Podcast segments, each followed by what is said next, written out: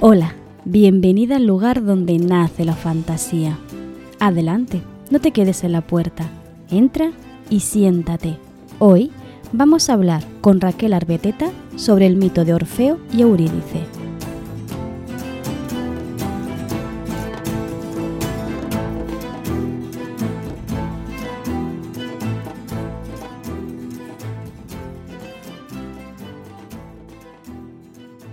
Hola, hola, bienvenidas a todas y a todos. Recuerdo que si estás escuchando esto en cualquier plataforma de podcasting, te eh, recuerdo que esto está siendo grabado en directo en el canal de La Palabra Errante y que no vengo sola, sino que vengo con una muy interesante compañía, que es eh, Raquel Arbeteta. Hola. Hola, hola a todos. Hola también a la gente que está por aquí en directo. Hola Laura, bienvenida. Ha sido la primera, yo creo que estaba aquí antes de que arrancáramos el directo y todo, ¿eh?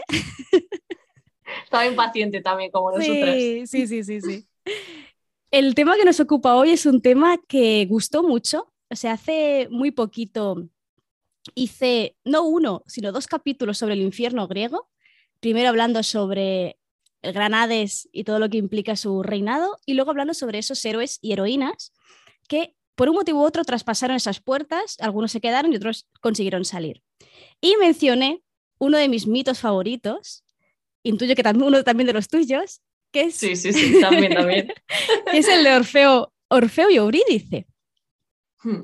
Y eh, cuando estuve pensando cómo traer este mito, porque luego hablaremos más largo y tendido, pero Orfeo y Eurídice realmente una, es una trama muy sencilla, muy simple. Entonces, yo no sabía hasta qué punto eso me daba para un capítulo de, de media hora, que suele ser lo que duran mis, mis capítulos. Hasta que llegó hasta mí, Te traeré a casa, que es una novelette que es, eh, está pensado como un retelling sáfico del mito de Orfeo y Eurídice. Y entonces yo dije, "Mm, ahora tengo miedo de que el podcast me dure tres horas. en vez, Lo en vez de- contrario. Exactamente. Pero antes de nada, vamos a presentarte porque habrá gente que, te, que nos estés viendo o escuchando que no sé, me esté diciendo, Tati, ¿de quién estás hablando? ¿Quién es ¿De Raquel? ¿Quién, quién es esa voz? ¿Quién- ¿Quién ¿Con es quién voz? hablas? A ver, Raquel no solo es escritora, sino que también es profesora de biología, concretamente, justo como comentábamos hace un momento. Y eh, además de, de enseñar, también te dedicas a escribir distintos géneros, entre ellos la romántica, la ciencia ficción y la fantasía. Y, como veremos a continuación, me parece a mí que te gusta un poquito la- la mitología grecorromana. Sí, efectivamente. A mí me encanta. Es algo. eh, leía el otro día un, un tuit sobre eh, qué obsesión tenías de niño, ¿no? Y aparecía mitología egipcia, eh, los, eh, los dinosaurios, tal. Yo era, vamos, toda la mi- mitología grecolatina, todos los dioses griegos, era una obsesa. O sea, yo recuerdo ver la película de Disney y decir, está aquí todo mal, todo está mal, con, con ahí nueve años, y yo esto no tiene ni idea. Pues sí, sí, sí, me encanta también, me gusta muchísimo. Ese es el motivo por el que yo nunca he vuelto a ver Hércules.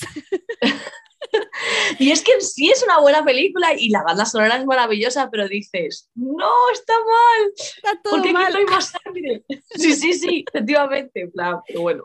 Sí, sí, sí, ya bien. desde el principio, ya, ya, ya hablaremos otro día de Hércules. si queréis leer a, a Raquel, tiene varias obras publicadas en Lectu de forma gratuita o con pago social. Y eh, de hecho tienes muchas obras publicadas. Yo he contado 13 en total, fueran relatos, Oh. novelas o novelettes, o sea que son unas cuantas, la verdad, ¿eh? Sí, yo ahora has dicho 13 y digo yo, ahí va, eso explica mi mala suerte actualmente, no es broma. Pero, pero sí es verdad que son muchas, uniendo, es verdad, relatos y cosas así que tengo en Lectu, pues sí que, sí que son muchas, qué pesas soy. Bueno, pero es verdad, continúa, no te Yo cuando he visto tu lista, claro, yo, yo he ido a, a- a- cotillear tu página web y he Ah, visto sí. todo lo que tengo publicado. Y claro, una lista, una lista bastante grande e interesante. Y a ver, no, te voy, a- no voy a mencionar los 13 proyectos, pero sí que he, co- que he cogido un, dos, tres, cuatro y cinco que a mí, que lo he visto y he dicho, uy, esto quiero leérmelo. Así que mm, cuela un poco para obligarme a leérmelo, pero también para recomendarlo a, que- a quien nos esté escuchando ah, ahora. El primero, como no, es su, también eh, de inspiración grecolatina, que se llama Códigos éticos y heroínas, que está disponible en Lectu y que tú lo defines como un relato corto de ciencia ficción en la que los dioses griegos son extraterrestres con una tecnología más avanzada. Me parece maravilloso. Sí, sí, sí. Es que, claro, yo, yo esto lo llevo pensando desde hace mucho tiempo, en plan, eh, bueno, y también porque veía el canal Historia con esa gente que cree que todo lo han hecho los aliens, que me parece fascinante, porque irónicamente me encantan esos programas, y yo pensé, es que en realidad, claro, unos extraterrestres con una tecnología superior, si hubieran venido en, en ese momento, todos lo hubiéramos tomado como dioses. Y digo, ¿y si los dioses griegos hubieran sido extraterrestres con una super tecnología? Y de ahí salió todo. Me parece una premisa muy interesante. Gracias. Es un, es un, relato corto, bueno, algo, algo, rápido de leer por si queréis conocer un poco la, la pluma de, de, Raquel. El siguiente es un relato ganador de la antología eh, Hotel Caronte, creo que es eh, Literap.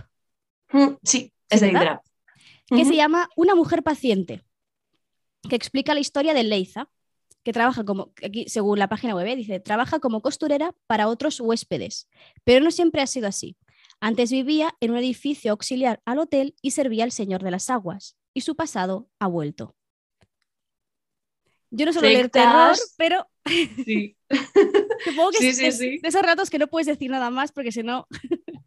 Claro, no, no, puedo decir nada más. O sea, yo recuerdo que fue, fue muy interesante la antología porque nos pidieron una serie de elementos que tenían que estar sí o sí. Entonces tenías que hacer como, Dios mío, tengo que crear una historia y que todos estos elementos estén dentro, ¿no?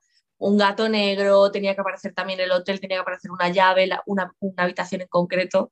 Y fue muy divertido de, de, escribir. Y solo digo que hay sectas y que a mí me, me gustó mucho escribirlo. Así que si alguien se anima a leerlo, pues espero que le guste también. Está muy bien. Luego hay otro que he estado cotilleando que me parece que estás escribiendo la segunda parte, que es Escama por Escama. ¿Sí? Uh -huh. Que también está disponible en Lectu y que es un, un relato largo, casi novelet, que cuenta la historia de Anki, una sirena que trabaja como soldado para los reyes del mar. Un día, los humanos secuestran a Yel, su prometido, después de que éste salve a un marinero. Anki decide convertirse en humana gracias a la bruja Koningin a cambio, uh -huh. a, a, cambio, a su vuelta deberá entregarle a la hechicera un sacrificio. Es una especie de retelling de la sirenita, ¿no? O una reinterpretación o un cambio. Sí, algo así. O sea, yo pensé, realmente, si yo me pongo en el lugar de la sirenita, o sea, yo no querría abandonar el mar porque el mar es, bueno, yo le tengo miedo al mar, pero el mar como una sirena tiene que ser maravilloso. Entonces yo pensé, lo normal es que estuviese la sirenita enamorada de alguien que sea su congénere, ¿no? y eso es lo, lo, que puede hacer que salga de, del mar. Entonces sí que tiene un poco de inspiración a la sirenita, eh, pero, pero bueno, es un poco distinto. No sé, también me gustó mucho escribirlo. Yo creo que es lo, lo único de fantasía o, o, de lo poco de fantasía que tengo y sí que quiero escribir una, una siguiente parte años después de lo que ocurre aquí. Es interesante. A mí el, todo el tema de sirenas siempre me ha llamado mucho la atención. Y al, el detalle de que es él el que tiene, tiene que ser sal, salvado también es bastante interesante la, el giro, ¿no? Que no sea siempre ella la que está en apuros. Exactamente, sí, que no sea siempre como una princesa o algo, sino que sea pues un, un chico, ¿no? Sí, sí, eso también me parecía interesante. Hmm. Sí, sí, además de que ella también la presentas como soldado, ya no es la sirita que canta y que se enamora y no solo eso. Nada, ¿no? nada, además de una mala leche, me encanta escribir personajes enfadadísimos, son mis personajes favoritos. Luego cuando ya hablemos, eh, Carón, que mucha gente me ha dicho que es su favorito, te traeré a casa. Maravilloso. Es que a mí me encanta hacer personajes así, cabreados con el mundo y que estén hasta las narices. Entonces, eh, Anki también es así, está muy cabreada todo. Claro, la siguiente que he apuntado es Te traeré a casa, del que vamos a hablar largo y tendido después. Y luego la última publicación, si no estoy equivocada, es Cielo hendido, que está en, uh -huh. lo tienes en ediciones Freya. Sí. Esto sí, esto ya es eh, una, una, novela de ciencia ficción. Para quien no la conozca, leo, leo la descripción, dice así. Una novela de ciencia ficción ecologista que cuenta la leyenda de Lez Implacable. Su misión consiste en participar en las simulaciones de colonización de su pueblo, los impías. Con ellas determinan qué astros son habitables para que la vida de su pueblo prospere. En su incursión número 13 se sumerge la simulación para explorar 347-A, el devastado planeta Tierra. Tras un enfrentamiento con un jaguar, se encuentra con una extraña humana que parece demasiado viva para formar parte del programa informático. ¿Qué pasaría si las dudas sobre tu trabajo no fueran tan infundadas como le han hecho creer? Me parece muy, muy interesante. Además que es como un gran cambio en el resto de obras, ¿no? Me da la sensación. Sí, la verdad es que yo, yo, a veces lo pienso y digo, ¿de qué soy escritora? O sea, no tengo ni idea, ni siquiera tengo ni idea de qué, porque voy escribiendo así cosas y digo, esto me apetece contarlo, es total. Pero, pero esta historia de ciencia ficción nació como un relato eh, al, para un concurso que yo me presenté, el concurso Ripley, pero cuando era relato corto, no era de novela, que lo hicieron durante tres, tres convocatorias. Mm. Y em, de nuevo había que cumplir pues, una serie de requisitos y, yo escribí Hicieron Dido, que de mención de honor no, no gané, no fui seleccionada, pero eh, alguien del jurado me dijo que, le había gustado mucho y demás y que, y que pues, podía dar para, para que fuera algo más largo. Entonces dije, pues lo voy a transformar en novela. Y entonces por eso surgió así. Y, mm, y nada, es una novela, la verdad es que es mm, bastante, aunque sea, te traería a casa también ciencia ficción. Es una ciencia ficción completamente diferente eh, pero, pero bueno, el estilo creo que es el mismo, así que si a alguien le gusta Te traeré a casa, pues puede probar con Cielito. A ver, porque sigue siendo tú quien escribe, o sea, siempre va a estar ahí tu toque personal, sea ciencia ficción, sea fantasía, sea lo que sea. Sí, desgraciadamente no hay referencias a dioses griegos, creo, me parece, pero hay algo de mitología eh, mexicana y demás pero, pero no, desgraciadamente me tuve que contener, no hay, no hay referencias a dioses griegos. Vale, pues a ver, no sé si alguien está diciendo algo. Uy, uy, el chat, espera un momento. Eh, hola Pirra, bienvenida por aquí. Hola Makoto. Eh, se están indignando porque he insinuado que nadie te conoce, o sea, que no, que, no les, que no te conocen, cuando sí que lo hacen. Buenas tardes. Hola. Dice Old Dreamer, como la famosa frase de Arthur eh, Clarke, que dice, todo avance tecnológico lo suficientemente avanzado es indistinguible de la magia. De la magia. Sí. Exactamente, sí. También es una cosa que me, porque yo era totalmente empollona, o sea, yo leía Harry Potter y decía, yo entiendo por qué utilizar el mío en el giratiempo. Yo solicité en bachillerato hacer más asignaturas de las que me tocaban, entre ellas, por supuesto, cultura clásica, pero no me dejaron. Entonces, eh, sí que es verdad que a mí lo que más me gustaba de la ciencia era que era magia explicada. Y eso me pareció fascinante. Entonces, eh, no sé, me gusta mucho la ciencia ficción, me gusta mucho la fantasciencia y me gusta mucho la fantasía, porque yo creo que puedes entremezclarla y, y simplemente la, la, fantasía puede ser pues ciencia que aún no sabemos de dónde viene. Pero a lo mejor tienes unas células mega especiales y por eso creas fuego con las manos o algo así, no sé. Eso me mm. parece fascinante. Sí, sí, sí, sí. sí. Además que se, se pueden... Siempre se dice que todo está escrito ya, que en cierto modo puedo estar medio de acuerdo, hmm. pero eso no quiere decir que todas las historias tengan que ser siempre iguales y sigamos escribiendo sobre elfos y enanos y orcos, ¿no? Podemos evolucionar y mezclar cosas. Quedan, cosas muy interesantes. Sí, yo creo que sí. Y además es que aunque sean las mismas historias de siempre, aunque alguien hoy escriba algo muy parecido a Tolkien, va a tener su propia voz. Sí. Y puede incluir otras cosas que en su momento, pues porque por contexto histórico o por ignorancia, pues, pues no había X inclusión o cualquier otra cosa, ¿no?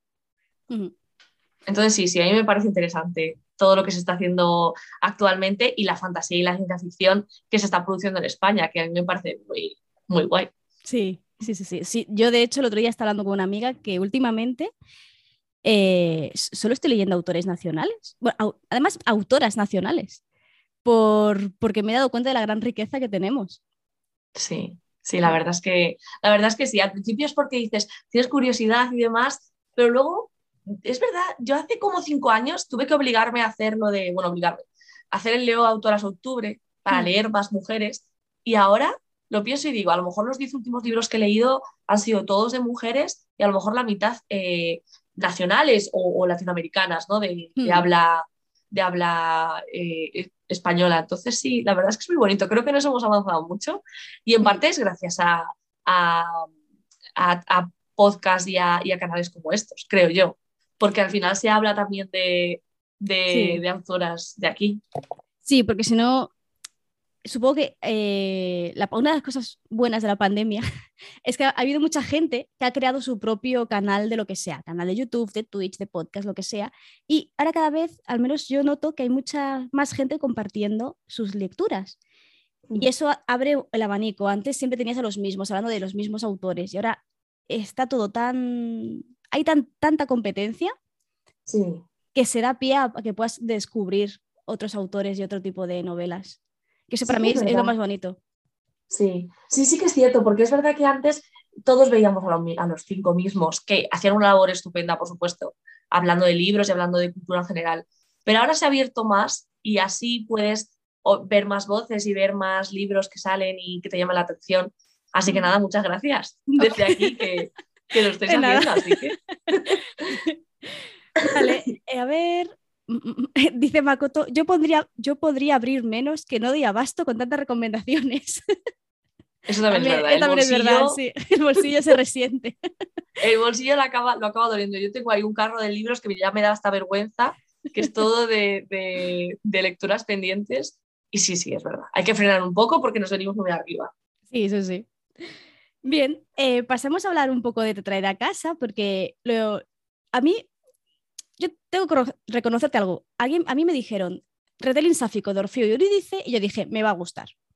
O sea, yo, yo, fui, ya fui. Con que simplemente haga la misma historia en sáfico, a mí ya me va a gustar. Pero es que me he encontrado con una joya, de verdad. o sea, de verdad, te digo, te digo de verdad porque de hecho, la gente que está en directo lo puede ver, ¿vale? Bueno, siempre hablo de que yo tengo un diario de lectura y de una novela de ciento poco páginas yo he rellenado cinco hojas de apuntes de, yo, de yo, diciendo, ¡Hala, este Dios! O cuando aparece Jasón, cuando aparece Teseo, yo, ¡ay, que aparece Teseo! y, me lo, apunto, simplemente aparece Teseo o esta chica que aparece junto a Teseo, ¿quién será? Entonces, son tonterías que hacían que la lectura que en principio te la, lees, te la lees en una tarde o en dos como mucho, yo estaba a, tope de, espera, voy a parar un momento, voy a buscar quién es este para ver cómo cuadra la historia de Orfeo. Y claro, eso para mí, que soy también un poco Hermione Granger, me, encanta, porque me, has hecho ver la, la, mitología, y mira que sé de mitología, pero me has hecho verla de una forma diferente. Has conseguido mm. hilar un montón de personajes en una historia que en principio es muy sencilla y muy simple y las, has creado un universo alrededor que lo llena por completo. Entonces, claro, mm. a, veces incluso da pena, claro, es autoconclusivo, pero da mucha pena que no haya más historias en este universo. Ay, muchas gracias. La verdad es que, o sea, a mí me, encantaría escribir más sobre, sobre, sobre ellos, eh, sobre, los nautas, o sea, los, los salgonautas, por supuesto. Es que, no sé, o sea, cualquier, cualquier pequeña historia de, hmm. de la mitología da para hacer, te lo inventas, por supuesto, la mitad, pero da para hacer una historia propia. Y yo quería, aunque no saliera mucho, que se viera que todo es muy rico, que no solo es por ejemplo, ahora se han hecho muchos retellings y yo me los, me los bebo todos, o sea, me, porque hmm. me encantan, de Hades y Perséfone, porque, a ver, es un mito maravilloso. maravilloso. por supuesto. Pero yo a veces lo pienso y digo, ¿por qué nos quedamos ahí? ¿Por qué no enseñarlo todo? ¿Por qué no hacer, eh, bueno, Velázquez ya hizo un cuadro maravilloso, pero ¿por qué no, no, sacar a Aracne y, y, mostrar a Atenea como una diosa que también es muy rencorosa y muy vengativa a veces? Y a Hermes y a un montón de dioses que, vale, están ahí, pero muchas veces como nos, nos les da como protagonismo. Y, nada, me alegra mucho que me digas eso porque yo dije, voy a poner referencias, pero que no sean muy... Em, que no se, se, tiren mucho a la cara porque no quiero que alguien que no las conozca se dificulte la lectura por no conocerlas, pero que alguien mm. que sí, sí que las pueda pillar. Mm. Entonces, mientras iba leyendo, yo intentaba que fuera como un juego, en plan, venga, pues voy a meter a esto, ahí, voy a poner a este aquí. Entonces sí que fue muy, muy divertido, la verdad. Sí, sí, sí. Llegaba un momento en que cada vez que aparecía un nuevo personaje yo decía, ¿y este quién es? Hay un momento en que dicen, uy, sí, solo ha conseguido hacer esta cosa un tío muy fuerte. Y dije, eh, este es Hércules. este es Hércules, sí, sí, sí. Pues ese no lo pilló mucha gente, ¿eh? Solo hay una persona que me dijo, es Hércules, ¿verdad? Porque Hércules una de sus pruebas y yo, sí, efectivamente. pero, pero sí, sí, no sé. Y eso, eso me hace ilusión cuando alguien me, me dice, este lo, esto lo he pillado y yo, vale. Sí, sí, a mí, a mí a veces, cuando me acabé la novelette pensé, todo lo que he encontrado y lo que no habré visto. O sea, seguro que hay alguna referencia. no hay tanto, Tomás. ¿eh? Yo creo que tú lo has visto todo, que tú eres una experta. Así que. A ver, en el chat está preguntando. Ah. Eh, a ver, a ver, un momento. A ver. Ta, ta, ta, eh, vale, ¿qué es, qué, es sáfico o a qué se refiere? Un sáfico quiere decir. Em, o sea, básicamente convierte a Orfeo en, en, una mujer, por lo tanto es una relación entre dos mujeres en lugar de ser una, relación heteronormativa. Y luego te pregunta Makoto que por qué sáfico, ¿de dónde vino la idea?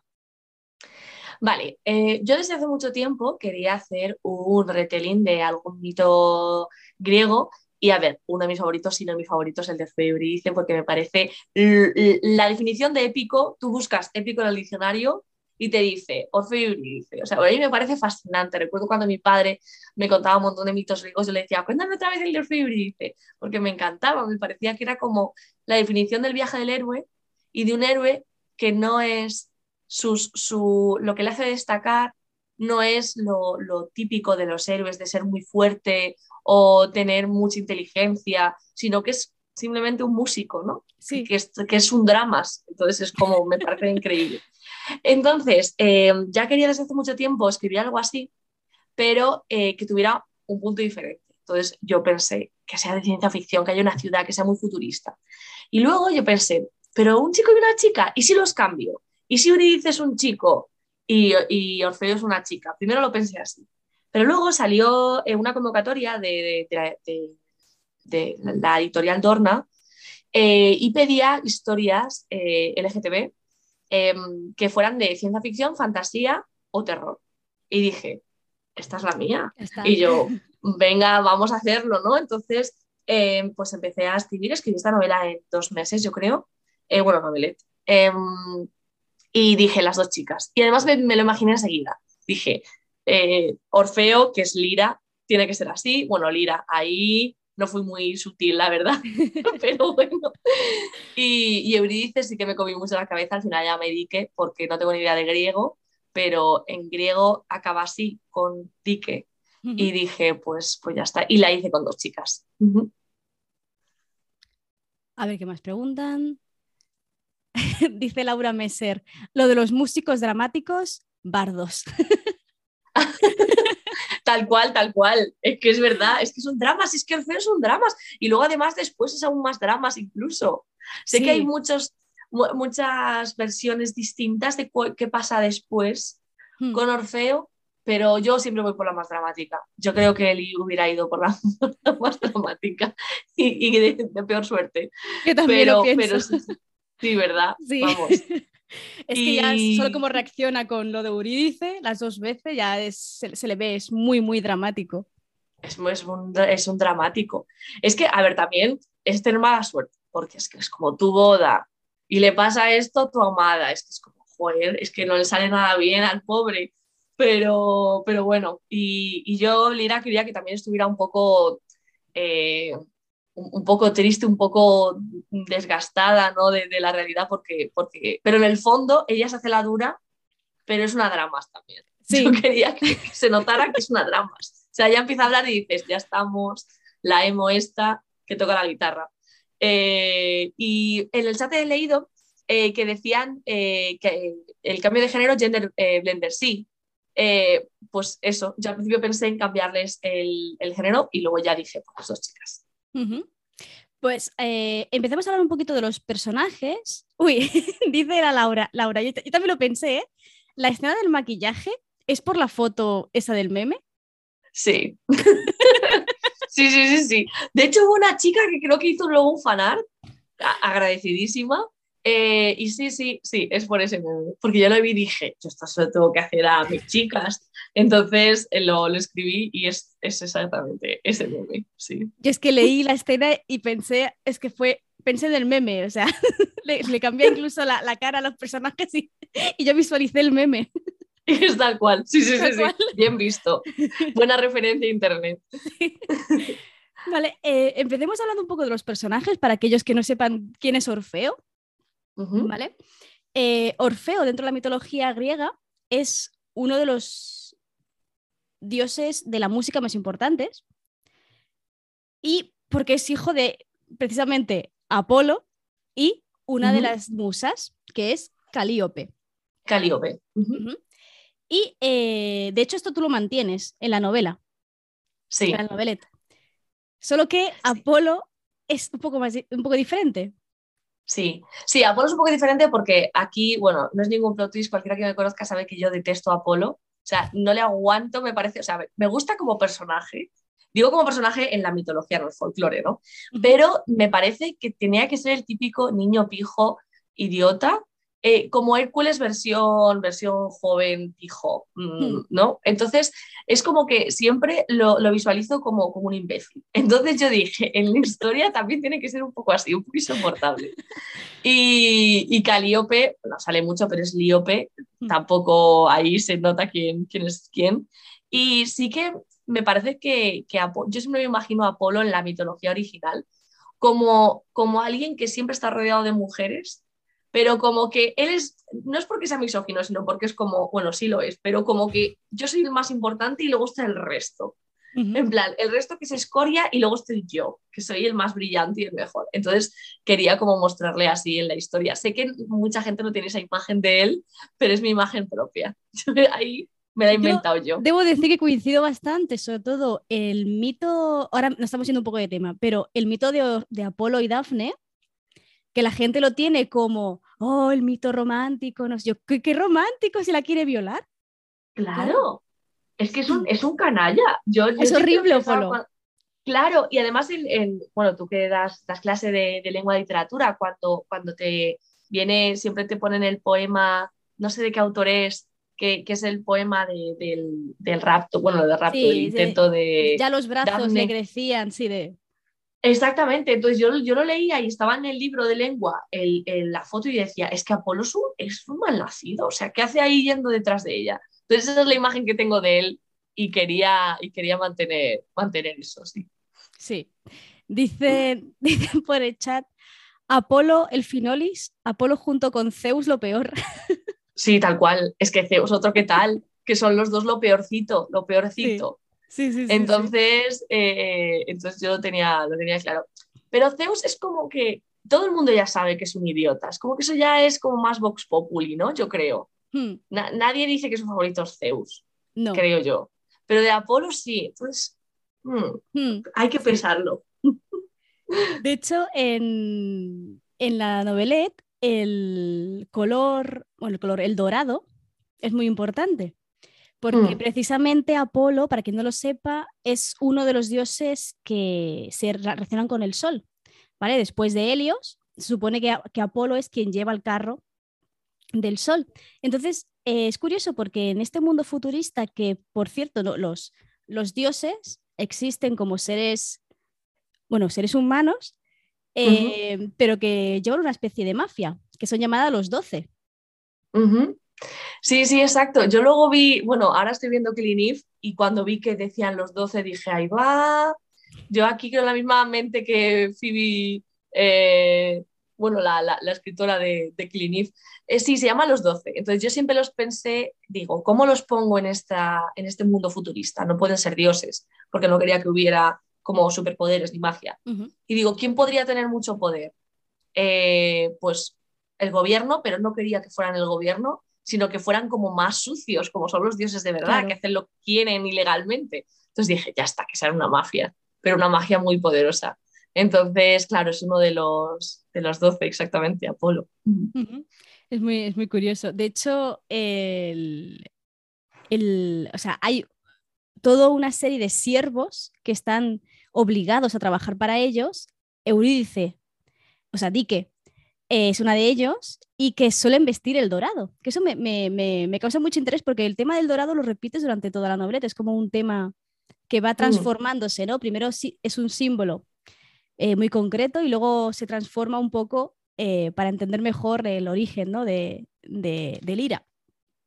Sí, no sé, siempre, siempre he asociado el, oro con los, con los dioses y también me parece que es como a lo que aspira todo el mundo, ¿no? A, ganar dinero, a ser el número uno, a tener como ese poder, pero, pero en realidad es como llegar a eso eh, implica pues en este mundo, ¿no? Y para los 12 pues ser lo peor. Entonces yo dije, quería que como que el dorado estuviera siempre ahí, pero que en realidad uno lo viera como una amenaza, no algo hacia lo que hay que aspirar.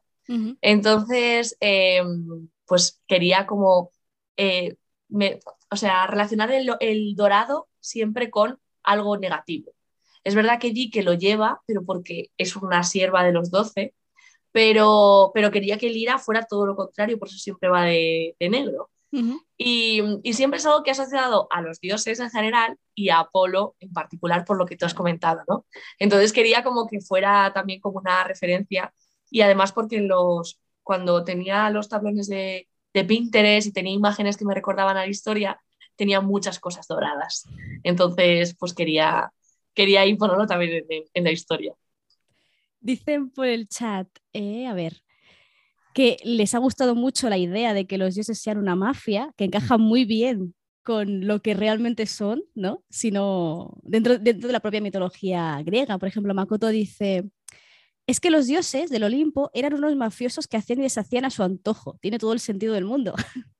Claro, y además tú les, les llevas sacrificios para que te hagan favores. Sí. Pero claro, si si, te hacen favores, tú luego les debes una obediencia y les debes una adoración. Entonces es como una mafia en sí. Hmm. Y además hay como, normalmente las mafias, bueno, un poco como en el padrino, todas tienen relación familiar, ¿no? Entonces también es como los dioses, que todos están liados entre sí. Entonces me parecía que encajaba, que podía, que podía encajar. Y además, como la historia es muy cyberpunk, que también suele, en ese tipo de historias, es también muy común que haya un grupo que domine la ciudad y que sea ilegal, pues dije, pues ya está, pues me, encaja ahí, ahí bien. Sí, sí, de hecho, claro, la lectora se adentra en esta historia sin saber de más, o sea, sabes que hay referencias mitológicas, pero no sabes muy bien quiénes son, o sea, no, aún no conoces bien. Y a medida que va avanzando la historia, vas dejando pequeñas referencias como el gran Z, ¿no? su, su celosa mujer, o, los, los, mellizos, los hijos mellizos de, de Z, ¿no? Que serían Apolo y, Artemis. Y claro, vas dejando detallitos que, que, vas pillando quiénes son todos esos 12. Que me, parece... Sí, sí, exactamente. Quería como, como poner pequeñas referencias porque digo, ojo, no, no, no encaja que aparezcan todos. Yo si pudiera, hubiera haber aparecido en una escena todos interactuando y demás, pero claro, no podía ser porque no, no encajaba la historia. Alguno sale, pero no todos. Entonces, diga, aunque no salgan todos, quiero que haya alguna referencia a ellos porque, porque me encantan, o sea, me, me parecen todos fascinantes. Bueno, ¿qué te voy a decir si a ti también te encanta la mitología? Entonces sí que, sí que quería. Tuve, con algún personaje sí que me costó mucho porque digo, ¿cómo lo introduzco? No sé si podemos decirlo. Cuando ya llega a Inferno, eh, dije, ¿cómo hago al cancerbero? ¡Ay, es maravilloso! Porque dijo, digo, que voy a poner ahí un perro, en plan, con tres cabezas. Digo, yo no puedo hacer esto, pero si esto es cyberpunk. Entonces tuve que pensar cómo lo. Ese creo que fue lo que más me costó pasar de mitología a la historia. Me parece una solución muy buena, ¿eh? La que das. Sí. Muy buena. Sí, además, siempre hablas, o sea, se habla del can constantemente, ¿no? Ahí llegarás y encontrarás el can. Y claro, yo me hice la misma pregunta. ¿Va a poder a un perro de tres cabezas? y cuando llegas allí te encuentras lo que es, no digo nada para que quien llegue se lo encuentre, dije, es que encaja perfecto, súper coherente, tiene sentido mm. con la historia, con lo que sucede, incluso con la historia de Hércules anterior, encaja todo. O sea, me parece que lo has, lo has hilado muy bien ahí. Ay, muchas gracias. Pues fue lo que más me costó, porque hay otras cosas que dije, va, esto rodado, venga, aquí pongo, como has dicho tú, pongo el gran Z, la gente va a pillar que este es Zeus, su mujer tal, y otros personajes igual, ¿no? Por ejemplo, con, con el barquero, con Carón también, dije, yo me lo imagino así, siempre que, he leído sobre mitología, me lo he imaginado así, que hay mucha gente que se imagina al barquero como alguien muy callado y muy señorial, y yo no me lo imagino así para nada. Entonces ese fue fácil pero, pero el cancerbero no tenía ni idea de cómo hacerlo. Así que muchas gracias, me alegro que te gustara. Sí, sí, la verdad es que sí. ¿quién más, ¿qué más personajes tenemos? Bueno, tenemos a, a Dike, que, bueno, lo, sabemos desde, desde la sinopsis. Sabemos que Dike y Eurídice se casan. Ay, Dike y Eurídice, ojo lo que he dicho. Ojalá, imagínate, os digo misma. Bueno, hay que quererse a uno mismo. Hay que Siempre. No, Lira y Dike eh, se casan y de esto te dice, te dice la propia sinopsis y bueno, el mito original. Y eh, Dike muere la misma noche de su boda. Por lo tanto, eh, nuestro, nuestro, nuestro Orfeo eh, no puede, o sea, pierde al amor de su vida el, mismo día de su boda. Y es aquí cuando se origina toda, toda la historia. A ver qué has dicho por aquí. Ah, vale. Te hacen una pregunta que vamos a responder más adelante, Jersey, pero me la guardo para después, que yo también la tengo apuntada. Entonces, em, normalmente cuando yo he leído sobre estos, estos mitos y retellings, eh, normalmente empieza la historia desde el principio, del principio al final. Pero tú haces una cosa muy distinta. Giras, o sea, entrelazas dos puntos, o sea, dos tiempos. Sí, claro, porque yo pensé, eh, la primera escena, eh, que es el principio, la tenía clarísima, sabía que quería que apareciera Lira en un bar y que apareciera un personaje diciéndole, eh, nena, que tu mujer no está muerta, tienes que ir a buscarla, ¿no? Y que eso arrancase la historia porque realmente me parece que es lo que inicia verdaderamente la historia en el mito original. Entonces la tenía como muy visual. Pero dije, claro, pero un lector no va a estar a muerte con Lira o con Orfeo si no conoce cuál es la historia del amor o, por qué va a ir a, a, ponerse en peligro por ese personaje si no lo conocemos. Entonces dije, tengo que presentar al personaje. ¿Y cómo lo hago? Porque yo quiero empezar la historia con esa escena. Y se acabó. Entonces dije, tengo que buscar una manera. Y me gustan mucho las historias que van atrás y adelante en el tiempo.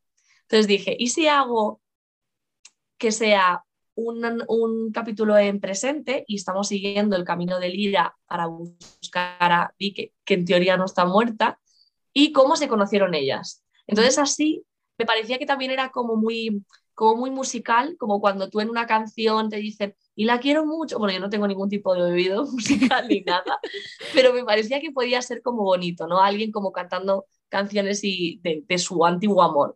Entonces, así, un capítulo es presente, bueno, tú lo sabes, y otro capítulo es el pasado, como Lira y Dike, como Orfeo y Eurídice, se conocieron, se enamoran y luego al final se casan. Entonces, el final de la historia coincide con el final de lo que está pasando y el final de su historia de amor. Entonces, me salió bien, no sé ni cómo, la verdad te digo, pero, salió, la cosa salió bien. Pero, pero sí, sí, la verdad es que al final me gustó la estructura. Quería hacer algo para que los lectores estuvieran con Lira, que fueran con ella y dijesen, claro que la tienes que rescatar, es que es tu amor. Claro. Entonces, Sí, sí, de hecho es, justo lo que sucede. O sea, tú empiezas eh, entendiendo la trama principal, pero no empatizando demasiado porque no la conoces, pero a medida que vas viendo las escenas, eh, todas, eh, cómo, se van enamorando poco a poco, cómo van conociéndose, la escena del maquillaje, la escena es maravillosa. claro, llega un momento en que dices, ¿cómo no vas a ir a por ella? Corre, que como no vayas tú voy yo, ¿no? Es, es como, empatizas enseguida. Y una cosa que me gusta mucho es que, es que haces coincidir en el mito original, eh, Euridice, digamos, que muere dos veces, ¿no? En el, mito, original. Muere la primera vez, que le pica a la serpiente y muere, y luego muere la segunda vez cuando pasa lo que pasa, que luego lo vamos a explicar. Entonces, tú haces coincidir esos dos momentos justo al final del libro. Entonces, em, hace que sea mucho más impactante y hace que, haces que el lector sufra mucho Claro, es que pobre es que, es que Orfeo le iba todo mal. Aquí no vamos a decir nada, nada del final. Otra cosa que también dije, madre mía, ¿qué hago? Porque es un retelling. Quiero respetar, pero también quiero hacer algo distinto. Entonces sí que quería como hacer que esas cosas porque es lo que dices tú, es lo más terrible. Orfeo tiene la felicidad al alcance de la mano y no lo hace por miedo. Hmm. que, a mí el miedo me obsesiona. Es el, miedo y el ser valiente, creo que es lo que intento introducir en todas las historias, porque me parece que se puede hablar de diferentes tipos de valentía y demás, y el problema de, Orfeo, de Lira, es la impaciencia y el miedo a perderla otra vez y efectivamente al final la pierdes otra vez porque es tonto. Sí. Bueno, pues, pues quería mostrar eso y, y enfatizar el hecho de que o sea, se tropieza y vuelve a tropezar otra vez. Pero bueno. Sí. ese- así es el mito. Así es el mito, que- así es el mito y, y- Orfeo, de hecho, es uno de los personajes que más sufren dentro de, de la mitología. Para mí siempre ha sido la historia más dramática de todas, por encima de. Píramo y Tisbe, ¿sabes? Que Píramo Tisbe es la típica historia. Yo creo que, que Orfeo y Eurídice se llevan el, la, la medalla de oro. Sí, sí que es verdad. Es que, joder, pobres, ¿eh? Porque luego en otras, en otras historias siempre aparece luego algún dios o alguna diosa que dice, venga, te compenso con esto, ¿no? Incluso aunque sea todo muy dramático, incluso en la guerra de Troya, bueno, la, la Odisea sale todo mejor. Pero en la Iliada, que es tan dramática, ¿no? Y que, y que muere tanta gente. A pesar de eso, sigue habiendo luego algo de esperanza, pero es que la historia de Orfeo y Eurídice, nada de No, nada. No, Es, es, es muy triste. es de mal en peor, Sí, pobrecitos. pobrecitos. Pero bueno. A ver, eh, ¿qué más personajes aparecen? Eh, bueno, aparecen nuestros amados y querísimos Hades y Perséfone. Sí, ¿Qué? sí, tenían que aparecer. Tenían que aparecer. Porque en el mito aparecen y dice yo bien. Por eso también me gusta, porque son como.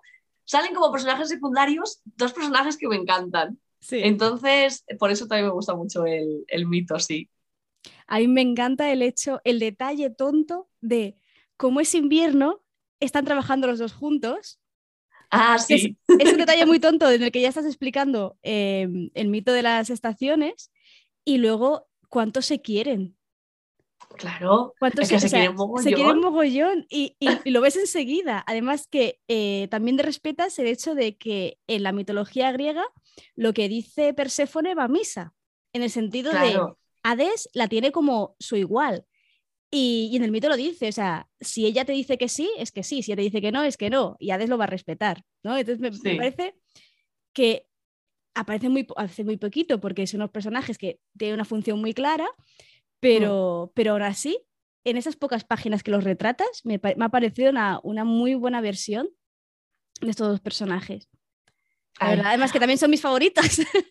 Claro, es que a quién no le gusta Hades y Perséfone, es como el, el- es como un cliché, ¿no? De, de- de personaje que el pobre está denostado y no se sabe por qué. Es algo que además, hablando de la película de Hércules, que también me molesta, que es como siempre ponen a Hades de malos y Ya. casi es el único dios bueno, 100%, ¿no? Que es un Hmm. tío súper majo y súper le- legal y muy justo. Entonces, a mí lo que me gustaba era que cuando, cuando yo leí esta historia de pequeña, ¿no? De adolescente, decía, jo, es que es un rey que respeta a su reina, que como dices tú, la trata como su igual, que en realidad a lo mejor él dice, no, pero si llega a Perséfone y le dice, cariño, pero lo has pensado bien, él dice, bueno, venga, vale. Entonces, a mí esa, esa dinámica me encanta. sí. Me encanta la dinámica de eh, eh, personaje superpoderoso que hace caso al que teóricamente es más débil, pero que no lo es. sí. Entonces quería como mostrar esa dinámica entre ellos. Yo me los imagino también así, en plan queriéndose muchísimo y un poco alejados de todos los demás, ¿no? Porque, claro, realmente Hades no es parte de los Olímpicos, Entonces no es parte de los doce, pero también está implicado en sus mafias, porque es el infierno, entonces. Sí, sí, sí. Pero es eso, aparecen como que están alejados, como tienen mucho contacto, Mm. que es justamente el- una de las cosas de Hades es que no le gusta salir del infierno, entonces siempre se queda eh, Sí. fuera, ¿no? De- fuera de todas las movidas que tienen sus Siempre hermanos. está ahí como, a mí no me liéis. Sí, sí, sí, tal cual. Y quería también ponerles, ponerles de, esa, de esa forma, ¿no? Y, y es que es eso, Hades y, y Perséfone, que son maravillosos. No sé, bueno, seguramente sea creación de mucha gente en la antigüedad que fue mezclando historias hasta crearles, pero me parece mm, como una justicia poética que actualmente a, a- a la- las personas en general nos encante su mito. Mm. Creo que es lo que merecían. Sí, sí. A ver, en el chat nos están preguntando, eh, no recuerdo bien el mito, pero Hades no secuestra a Perséfone. A ver, bueno, sí. bueno, pero si hiciéramos un retelling no lo secuestraría. Seguro que no lo secuestraría. A ver, tú, tú lo sabes mejor que yo explicarlo, pero vamos a obviar que la secuestra. No la secuestra. Se la lleva porque ella también está muy harta. Claro, a ver, técnicamente eh, Hades está buscando esposa, le pide, pregunta a su hermano y su hermano le dice, pues cásate con mi hija, que su hija es Perséfone. Y Hades, eh, digamos que, pues dando, como su padre ha dado el consentimiento a la boda, pues coge a la chavala y se la lleva al infierno. Y luego aquí las versiones cambian mucho. Hay algunas versiones que dicen que eh, ven a Perséfone como la cándida joven que está asustada y que no sabe cómo desenvolverse, que no encaja demasiado bien con todo lo que hace después Perséfone en la mitología. Exactamente. a, mí me, gusta más la idea de una Perséfone que ha vivido toda su vida encerrada, sobreprotegida por Demeter, que es su madre, que, que sí, vale, la raptan, acaban del infierno, le dan un trono, le dan poder y una persona que le quiere. Y eh, está el tema de las, de, las, de las semillas de granada. O sea, ¿quién come las semillas de granada? ¿Se las come Persephone porque ella quiere? ¿O, se le o Hades le engaña para que se las coma? Yo pienso que Persephone se las, come a propósito. Yo creo que sí, es la típica triquiñuela suya. Yo me lo imagino diciendo, a ver, sí, claro, yo quiero mucho a mi madre, o sea, yo me lo imagino diciendo, sí, sí, yo quiero mucho a mi madre, pero allí no soy nadie. O sea, yo fuera del inframundo no soy nadie. Aquí tengo un papel, tengo un trabajo en realidad. Entonces yo sí que me la imagino tomándose las, las, bueno, la granada o las semillas de granada y diciendo, venga, tengo una oportunidad de volver aquí de X hmm. tiempo, ¿no? sí, sí, total. De hecho, el Hades es uno de los, creo que es el único dios que no le es infiel a su mujer. Sí, no, no les infiel que yo sepa. Por supuesto, luego habrá. Habrán versiones y cosas, pero. Sí, pero es un buen tío. Sí, es que es un buen tío, Hades. Porque siempre se empeñan en hacerle. Ah, porque está en el. Yo creo que es por, por unión de, del infierno cristiano católico, ¿no? Claro. Y, bueno, judeo-cristiano, con el, con el inframundo de los griegos, que no son cosas distintas. Entonces se asocia como al mal y al diablo, pero Hades vamos, no puede ser más diferente. No, pobrecito. Él simplemente se ocupa de que las almas se queden ahí, que no salgan y no siempre le sale bien. No, no, no, porque allí vamos, parece la casa de Tocame Roque, allí sale y entra todo el mundo cuando quiere. Aquí también, te traeré a casa también. Pero bueno. A ver. Em, vale, están discutiendo en el chat sobre Hades y. Vale, más personajes que aparecen en la historia y luego ya explicamos el, el, mito, ¿vale? Tenemos a Carón, del que hablabas antes, que es Caronte el barquero, que es un personaje, claro, la primera vez que aparece, si no recuerdo mal, aparece limpiando monedas, ¿puede ser? Sí, sí ¿verdad? limpiando monedas, una colección de monedas que tiene. Sí. sí. Hablé de él en el capítulo, del último capítulo del infierno, que es ese viejo, decrépito, al que tienes que darles la moneda para que te permita pasar al otro lado del, del, Estigia. Y Carón te hace algo parecido en tu historia, Carón. Sí, sí, la verdad es que, bueno, a mí eso me parece otra fantasía de la mitología, o sea, el concepto de que le tengas que dar una moneda al barquero, a Caronte, para que te lleve al otro lado. Entonces, eh, yo tenía, o sea, yo, tengo en mente la imagen de, Caronte como eh, un viejo a punto de jubilarse, que el pobre no le permite jubilarse jamás, y que, este, que está, o sea, cabreadísimo, típico viejo como muy gruñón, tipo el viejo de App, ¿vale? Pues algo así. Entonces, eh, con su colección de monedas. Yo siempre me lo imaginaba en plan de, bueno, a ver cuál me queda, se ha muerto aquí uno de Chipre. Entonces yo siempre me lo imaginaba un poco así. Entonces yo tenía claro que lo quería hacer de esa manera. Y claro, la historia, eh, igual que Orfeo, eh, Lira tiene que pasar el, el, río, entonces tiene que ir a hablar con él pero no va a ser fácil porque él dice, vas a venir tú aquí a ver qué tienes, que eres más pobre que las ratas. Claro, tiene sentido que, porque también digo, ¿encaja con la historia? Bueno, sí, tiene sentido que para que puedas acceder a la cúpula de una mafia tengas que sobornar a alguien. Claro. Entonces, claro, pero no, tiene que ser tan fácil, porque si no cualquiera iría allí, tiene que haber como una seguridad. Entonces, bueno, en el mito original, eh, Orfeo como siempre, él va ahí con niveles tocando la lira. Pues aquí dije, pues voy a hacer algo parecido. Muy interesante. Y el personaje es muy. Es eso, es como muy brusco, pero luego yo al final le, cogí cariño. Mm. Claro, porque al final dices, ay, pues no es tan gruñón, o sea, no es tan mala gente.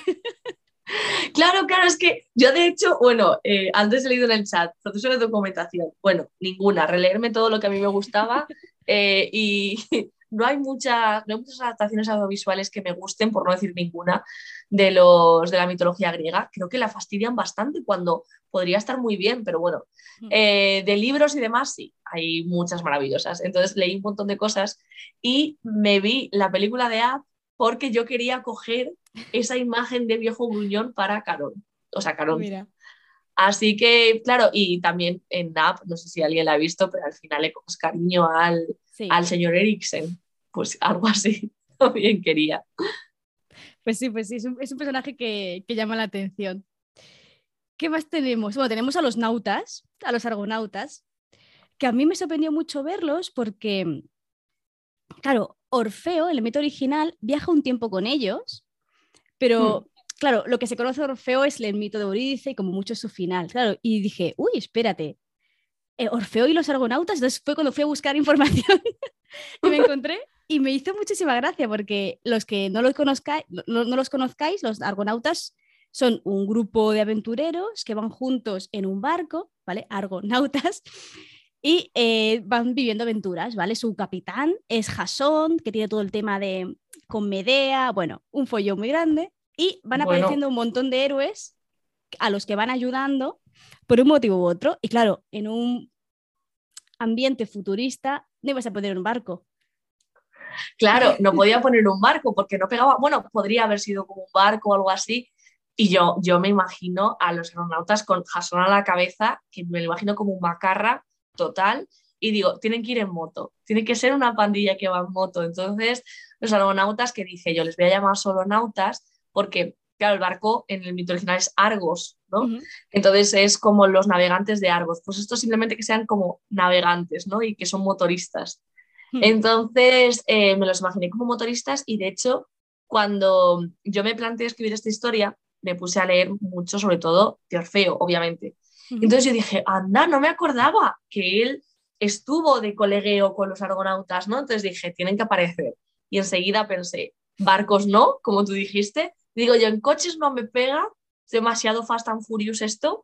Y además es más épico que vayan en moto. Entonces dije, tienen que ir, tienen que ir cada uno en su moto y, y ya dije, pues venga, está Jason, pero tiene que haber alguno más y ya, pues, también está Tess y así. Sí, está muy bien. Además que da un ambiente muy de... Mm, o sea, Jason es muy... Tiene un carácter así como muy pillo, como muy gamberrete. Luego están mm. los demás que le siguen las coñas, ¿no? Es, un ambiente muy, muy, muy particular y además que se ve que la camadería del grupo, ¿no? Que, que apoyan a Orfeo, bueno, a, a Lira, en todo. sí, sí, sí. Te, llevamos. Tú pues quieres ir a no sé qué, venga. Claro, yo me los imagino de nuevo. Me, gustan mucho los personajes como, como Carón, que es como muy gruñón, como decías tú, muy brusco, pero que luego tiene como su corazón, ¿no? Hmm. Pues aquí igual. Son una panda de, de, motoristas, ¿no? Están haciendo ahí tonterías en la calle, pero luego es como, oye, quiero ir a buscar a mi chica vamos contigo a muerte. Es como, como mucha lealtad de pandilla, ¿no? Entonces, eh, que también me parece que contrasta con, con los doce, que ahí en, en, los mitos es como cada dios va a sus cosas. Hay un poco de cada... Bueno, sí, bueno, Artemisa y Apolo también se putean entre sí a veces, pero, mm. pero en general cada uno va por su lado. Entonces aquí quería que fueran como más una pandilla todos. Sí, de hecho, el tema de la familia y la importancia de, hacer familia es uno de los temas más importantes o uno de los más importantes de la, de novela porque em, Lira desprecia a la que debería ser su familia y hace su propia familia con los nautas, con las náyades, ¿no? con, Eurídice, bueno, con Dique. Entonces, es como también mm. muy bonito el, mensaje ¿no? de, de, que la familia real es la que realmente escoges, ¿no? la que realmente es fiel a ti. Y es una visión muy, muy bonita, la verdad. Sí, sí, la verdad es que sí, yo, yo tengo suerte, yo tengo una familia que adoro y, de hecho me inculcó el amor por la mitología, con lo cual ya tiene el cielo ganado porque, porque me encanta, pero sí que es verdad que según vas creciendo, eh, y vas conociendo a mucha gente, te das cuenta de que hay muchas familias que son terribles, ¿no? Y a ver, la familia de la mitología griega, la Es verdad es que horrible. yo no querría tener a Zeus como padre, ni como abuelo, ni como nada. Entonces es como, yo quería que Lira fuera como, esta familia es por sangre, pero no, no me dejan ser quien soy, me tienen aquí sin, sin dejarme eh, expresarme a mí misma, ¿no? Entonces sí que quería como que realmente la, la amistad con todos los personajes que aparecen es mucho más importante, ¿no? Y ahí se ve como más el amor familiar. Mm, Sí. ¿Y qué nos queda más? ¿Qué personaje nos queda más? Está eh, Dioniso, que es, Ujú. es Tunisos, Sí, eh, que este fue, este fue un personaje que me, me costó captar al principio. Porque te lo Mm. contaba antes fuera de micro, que te decía, claro, yo, tonta de mí, vi eh, que decías que, algo, que decía algo así como que vino muy rápido, algo de, la- de rápido. Y dije, "Ra- Hermes. Es Y el dije, mes- Hermes. Digo, no, no sé por qué llama Hermes Nisos. Esa fue la siguiente pregunta que me hice. Pero, pero luego, luego dije, vale, es Dioniso, que tiene mucho más sentido por, por, Sí. por todo cómo, cómo avanza la historia de, de Orfeo, que, que ya hablaremos más adelante, ¿no? Porque claro, Dioniso es quien, o sea, Nisos es quien ejecuta, hace que la acción avance. Exactamente. Sí, no claro, yo necesito. Claro, necesitaba a alguien. Primero necesitaba a alguien que le dijera al, al personaje de Lira, eh, oye, tu mujer no está, no está muerta, ¿no? Eh, como tú pensabas, la puedes encontrar aquí. Entonces, que sea como quien empuje un poco la historia. Y luego, porque realmente necesitaba que hubiese como lo que dices tú, alguien que expoliara, o sea, expoliara, no sé cómo hablar, bueno, que alguien como que, que empujara al final a que tuvieran que huir corriendo, ¿no? Y que fuese uno de los doce, pero digo, Hades no puede ser, eh, ¿quién, quién puede aparecer, ¿no? Entonces eh, dije, tienen que ser estos. Y además, porque en el mito original, una de las variantes es que eh, una de las, de las de los causantes de la muerte de Orfeo son las ¿cómo se llama? El Las, séquito de las. Ménades, ¿no? Ménades. Las Ménades, eso, uy, se me, se me había olvidado. Entonces dije, pues ya está, tiene que haber ahí la, la conexión. Y porque yo, a mí me encanta Dionisio o Dionisios, eh, me encanta como, como, como Dios. Yo creo que junto con Hermes y con, y con Hera y con Atenea son mis favoritos. Pero yo me lo imagino también un poquito Pillo. un poquito que las cosas para mí, o sea, como muy, y aparte como es el último que entra en los 12, eh, o sea, en, los- en- en el Olimpo, digo, yo me lo imagino como queriendo, sí, sí, yo muy de jajas, mucha fiesta, pero yo quiero conservar mi puesto. Hmm. Entonces, por eso al final dije, vale, tengo que crearlo así. Y por eso es quien le, le cuenta todo a, a Lira al principio de la historia. Y eso me parecía que podía, que podía encajar. Además, aparece en un bar, con lo Claro. cual también encaja. Sí, sí, sí, sí. Fu- Fui, yo que fui muy, muy, muy tonta. Yo dije rápido. No pasa "Hermes". nada. No pasa nada. Ojalá apareciera Hermes, porque Hermes me encanta. O sea, es el dios cotilla. O sea, como Sí. no, a quién no le va a gustar Hermes? ¿A quién no le va a gustar? O sea, es que es Sí, maravilloso. Bueno, el dios de los ladrones y de los mentirosos. O sea, anda que no tiene todo. fuego. Sí, sí, sí. Además también, eh, corrígeme si me equivoco, pero Hermes no ayuda también a llevar almas al Sí. inframundo, también, Sí. ¿no? Sí, sí, sí. Es uno de los primeros guías. O sea, supone que ella los lleva ante Caronte y luego Caronte los lleva al infierno. Al infierno. Claro, es que yo sí que lo leí una vez eh, y de hecho hay una pequeña referencia en un momento de la historia. Líope dice: llama a Hermes Sí. y que a tu hermano Hermes y que lleve esto a infierno, ¿no? Eh, pero no estaba segura. Ahora me siento más segura, gracias. Sí, sí, sí. Sí, de hecho, la referencia la pillé, la pillé enseguida yo también. Vale, pues creo que tenemos todos los personajes. A me- bueno, a ver, hablas de un montón de dioses, es decir, mencionas a Hércules, mencionas a, a los doce, a todos los doce, pero vam- vamos a ir centrándonos porque si no, no, no acabamos el, el capítulo. Hablamos un poco del. Claro, aquí sin hacer spoiler, lo que vamos a hacer es explicar el mito original y más o menos cómo lo adaptas tú hasta que ya digamos hasta aquí, porque si no hay demasiados spoilers. Venga, vale.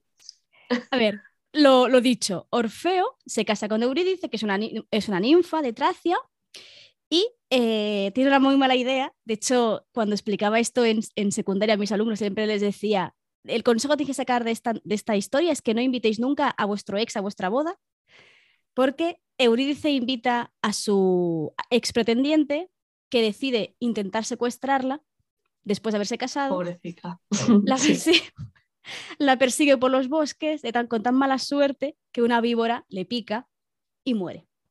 Entonces, claro, eh, Orfeo no puede eh, disfrutar, o sea, disfrutar. em, claro, Lira y Dike sí que tienen un noviazgo. Entonces, que entiende su Claro. relación, ¿no? Pero claro, en el mito original, Orfeo, eh, ¿no? De- dentro del canon de la época, pues no te ha dado tiempo a, a poder hacer nada. con ella. Claro, porque aquí hasta que la gente no se casa nada. Entonces es como. Sí, sí. Entonces, que el, aquí. el que dice, me voy a buscarla. O sea, pasa por un momento de duelo, de llorar mucho, que se, se- se- se va al monte a cantar, se aleja de Sí. todo durante un tiempo, Se Hasta va a llorar el pobre. se va a llorar, se va a llorar. Se es, va cuando, llorar.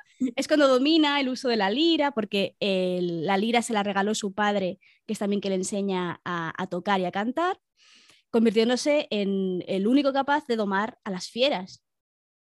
No te explica que en mitad del bosque se pone a cantar y las fieras se sientan y lo escuchan, ¿no? Mm. Esto también viene la, lo- la expresión de la música amansa a las fieras, viene un poquito de, de por ahí. Y cuando decide viajar a los infiernos a buscar a su esposa, es cuando se encuentra toda la serie de trabas que le dicen, no, no puedes bajar a los infiernos porque estás vivo.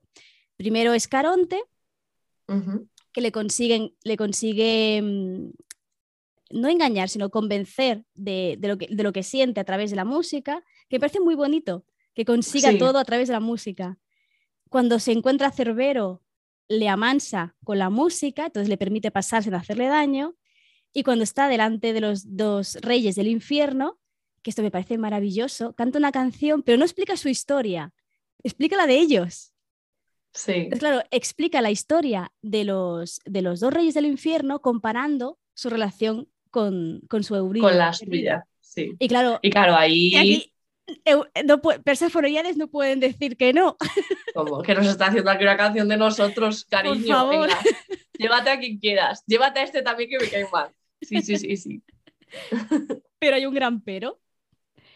Y es que le dicen que no puede mirar atrás, que coja de la mano de Eurídice, se la lleve hasta que el sol cubra, cubra su rostro, le den el rostro, no me acuerdo muy bien cómo era, y, eh, y entonces podrá girarse a mirarla. Entonces, Orfeo lo hace y cuando está a tres, dos, tres pasos de llegar, dice, ¿y por qué no puedo mirar? ¿No? ¿Qué me estoy llevando? A lo mejor no es Eurídice. Y comete el gran error de mirar atrás. Y entonces se da cuenta que Eurídice ¿no? está, está distinta, ¿vale? No está del todo viva, pero es cuando la pierde por segunda vez, porque es cuando Eurídice vuelve a bajar a los infiernos y entonces ya sí que no va a poder volver a recuperarla. Y es cuando Orfeo se vuelve, o sea, vuelve a, a perder de nuevo por segunda vez a su, a su mujer. Y ahí es cuando entra en el momento dramático máximo de la vida de Orfeo. Dramático, ya dice, Dramático. venga, ya me he pasado cantando aquí tres días para nada. Sí, sí, sí, pobre Orfeo. Claro, la pierde por segunda vez y ya no hay manera de recuperarla, o sea, porque él lo vuelve a intentar en plan de, bueno, venga, vuelvo otra vez. Le dicen que no, que no, que esto era una oportunidad, que la has perdido. Entonces, Mm, la ha perdido para siempre. Sí, Muy triste. es muy triste. Es muy triste, sí. Es que es muy triste. ¿Cómo lo reinterpretas tú? ¿Cómo, cómo gestionas? Claro, porque no puede en tu universo más realista, donde no hay dioses, donde no hay magia, donde no hay realmente un infierno. Claro, di que ha muerto, se supone. Claro, di que ha muerto, porque, porque es un, es un, podría ser este mundo dentro de 100 años o 200 o lo que sea.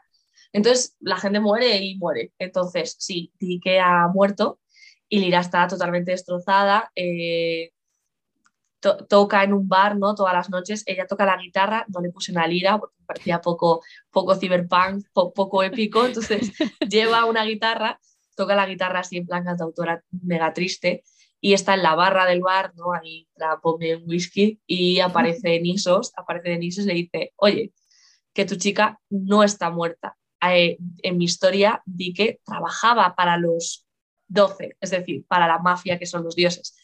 Entonces le dice, son ellos quienes la tienen eh, y la tienen en un complejo de, investigación y tal que se llama Inferno, ¿no? Están, van a hacer pruebas con ella. Entonces no, no está muerta, te lo hicieron creer, pero no es verdad. Entonces puedes ir a recuperarla. Claro, Lira tiene dos cosas, pobreza, bueno, tiene tres, pobreza, tristeza y una guitarra, no tiene más. Entonces dice, ¿qué hago? Entonces en, la historia pues yo lo planteé como, vale, tiene que ir a ese lugar y tiene que rescatarla, ¿no? No está, no está muerta, pero no sabemos cómo está, no sabemos cómo la va a encontrar. Eh, a lo mejor la están torturando, a lo mejor le ha pasado algo, a lo mejor la tienen encerrada, a lo mejor nunca me quiso, quién sabe. Entonces, eh, tiene que llegar hasta allí. Y, claro, yo dije, pues igual que lo has explicado tú muy bien, digo, tiene que pasar por el Caronte, tiene que pasar por el, Cerbero y luego tiene que llegar a los a Hades y Perséfone, ¿no? Y digo, bueno, pero ¿cómo llega hasta allí? Entonces ahí introduje a los nautas, a los nautas para que fuera así un poquito más, más épico. Entonces realmente Lira lleva a cuestas su guitarra, igual que Orfeo lleva la lira. Y entonces, pues yo dije, esto tiene que ser como el mito original, ella tiene que cantar. Que bueno, para escribir las canciones, madre mía, yo que no... Eso te iba a preguntar, porque las canciones las escribes tú. Sí, sí, las, las escribí yo. Sí, a mí se me da fatal eh, la, la, poesía. Es algo que a menos que me explique una buena profesora de lengua y literatura, no comprendo. La poesía me la tienen que explicar. Pero eh, yo dije, aquí tengo que hacer poemas, porque son canciones. Entonces eh, me comí mucho la cabeza, intenté también que las canciones tuvieran referencias a la mitología, a las Moiras, a la historia de ellas dos. Entonces dije, bueno, así a lo mejor no, no me cuesta tanto, ¿no? Que sea como, como referencias y metáforas. Entonces, pues Lira hace lo mismo que Orfeo, va tocando la guitarra, intentando convencer a los personajes de que eh, sus intenciones son buenas y de que en un mundo de mierda, como es el mundo que hay ahí en Te traeré a casa, ella quiere hacer algo bueno.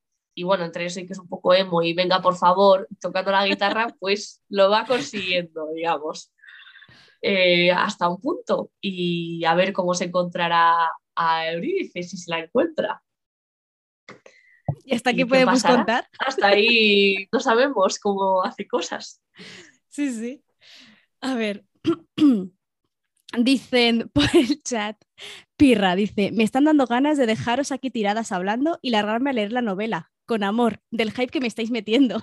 Ay, muchas gracias. Bueno, a ver si ahora tienes unas expectativas. Es una novelette, pero yo espero que te guste, sobre todo si te gusta así un poco la mitología y, demás. Y si no, pues mira, así mejor, que no sabe lo que va a pasar. Sí, sorpresa. O, o quién es quién. Sí, sí, sí. Por aquí están diciendo, ni a Zeus cerca de tu entorno, que ya sabemos cómo se las gasta. sí, la verdad, porque lo, de Zeus y sus parientes cercanas tampoco las respetaba mucho, ¿eh? No, no, no. Claro, si es que en realidad, bueno, por ejemplo, bueno, Zeus que le dice a Hades, sí, sí, tú quédate con mi hija, pero que le estás diciendo a tu hermano que se quede con tu hija, o sea que aquí, bueno, lo de tíos, sobrinos, como aquí todo el mundo es familia, pues ya más igual. Pero que Zeus, es que es lo peor. Yo es que, pero es que... decía, pero ¿por qué nadie le dice a este, a este hombre que deje de ser rey? Todo el mundo, era que celosa es. No, si te parece, no es celosa. Pero si es un. Vamos a ver. Pero es que hay algo peor, o sea, es que hace algo peor. O sea, hay un momento en el que Hades tiene que salir del infierno, por el motivo que sea. Zeus se transforma en su propio hermano para acostarse con su hija Perséfone que es como tienen A, Zagreo, que es el único hijo fuera de matrimonio, pero porque Perséfone no lo sabía, que, era, que no era su marido. Sí, sí, sí. Es que es lo peor, pero no es la primera vez que lo hace, porque con anfitrión no lo hace también.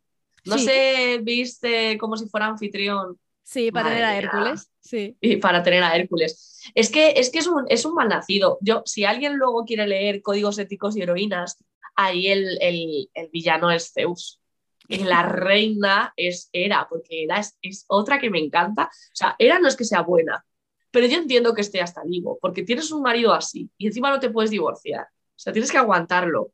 Y encima es el dios de dioses. Encima tienes que aguantarlo y es horrible. Entonces, es verdad que te traeré a casa no aparece físicamente, pero, pero claro, es el, es el jefe de la mafia. es que lo lleva todo y ya das por hecho. Si los hijos son así, ¿cómo será el abuelo? Claro, claro, madre mía, ¿cómo será? Sí, sí, sí. sí, sí, sí. Vale, no sé si... Dice Makoto, Hermes trabajando en correos. Ahora se entiende por qué es así, si es que tiene todo el sentido.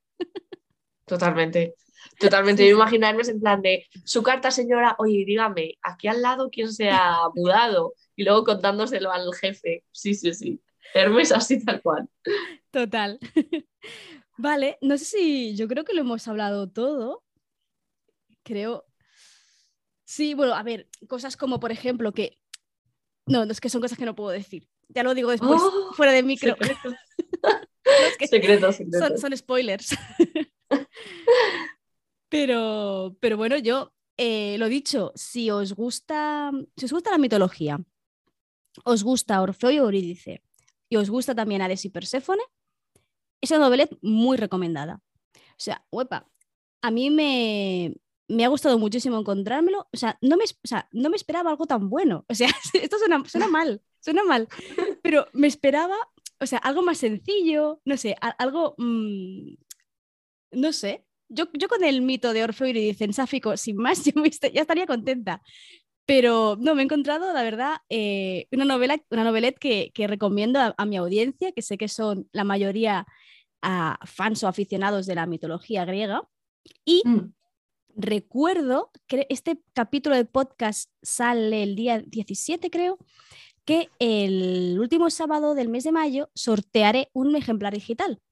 Ah, sí, es verdad. Pues si alguien quiere participar y luego leerlo. Si alguien quiere participar, recordar que simplemente es cuestión de o suscribirse a mi canal de Twitch con Amazon Prime, que sale gratis, canjear los puntos, que sale gratis, y si quieres y puedes también puedes eh, suscribirte con, de pago, pero bueno, aprovecha que pues tienes la opción de gratis para poder eh, llevarte la, este ejemplar a, casa, la verdad. Y creo que ya está.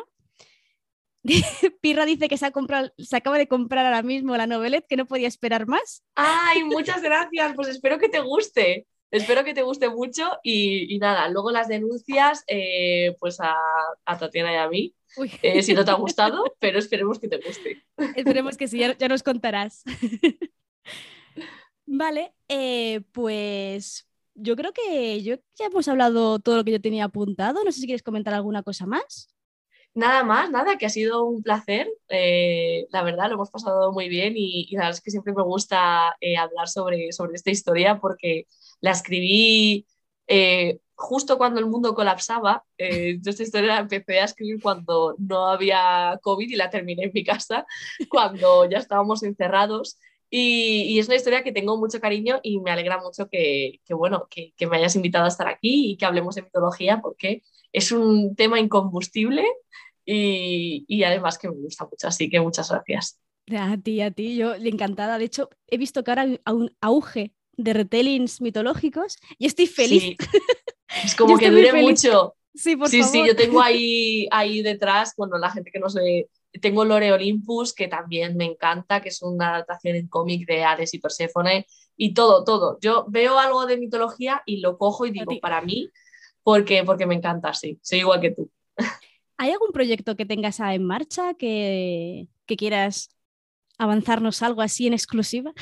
Mm, pues a ver, eh, antes de ayer terminé de corregir una historia que no tiene nada que ver, o sea, es contemporánea, eh, es, sobre es una historia de, fiestas de pueblo, o sea, que no tiene nada que ver.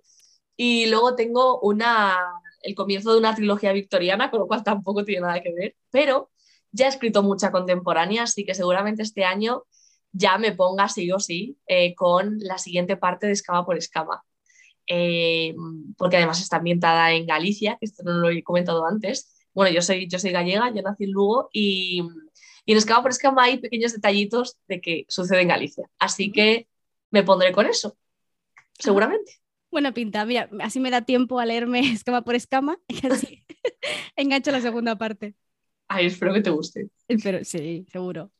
Pues nada, eh, muchísimas gracias a todas las personas del chat, que hoy somos unas cuantas, la verdad. Creo que el tema de, Orfeo Eurídice ha, ha despertado interés. Y eh, nada, a ti que estás escuchando esto en diferido, recordarte que puedes escuchar y ver los directos en, en mi canal de Twitch que, no sé, todas esas cosas que dicen los influencers, que te suscribas, que me Suscríbete, sigas, dale me gusta. sigue, sigue, sigue, a Tatiana Herrero, que está Tierreros, no me equivoco, en Twitter. Sí. Eh, y, y, comparte. Y comparte si te ha gustado y, y, si no también. Claro, exactamente. y nada, pues de hecho, muchísimas gracias Raquel por estar aquí y ya estamos en contacto. Cualquier otra, otra novela que me guste, pues te vuelvo a invitar. Cuando quieras. Vale, y a las presentas del chat, pues nada, nos vemos. Hasta pronto. Chao, chao. Adiós.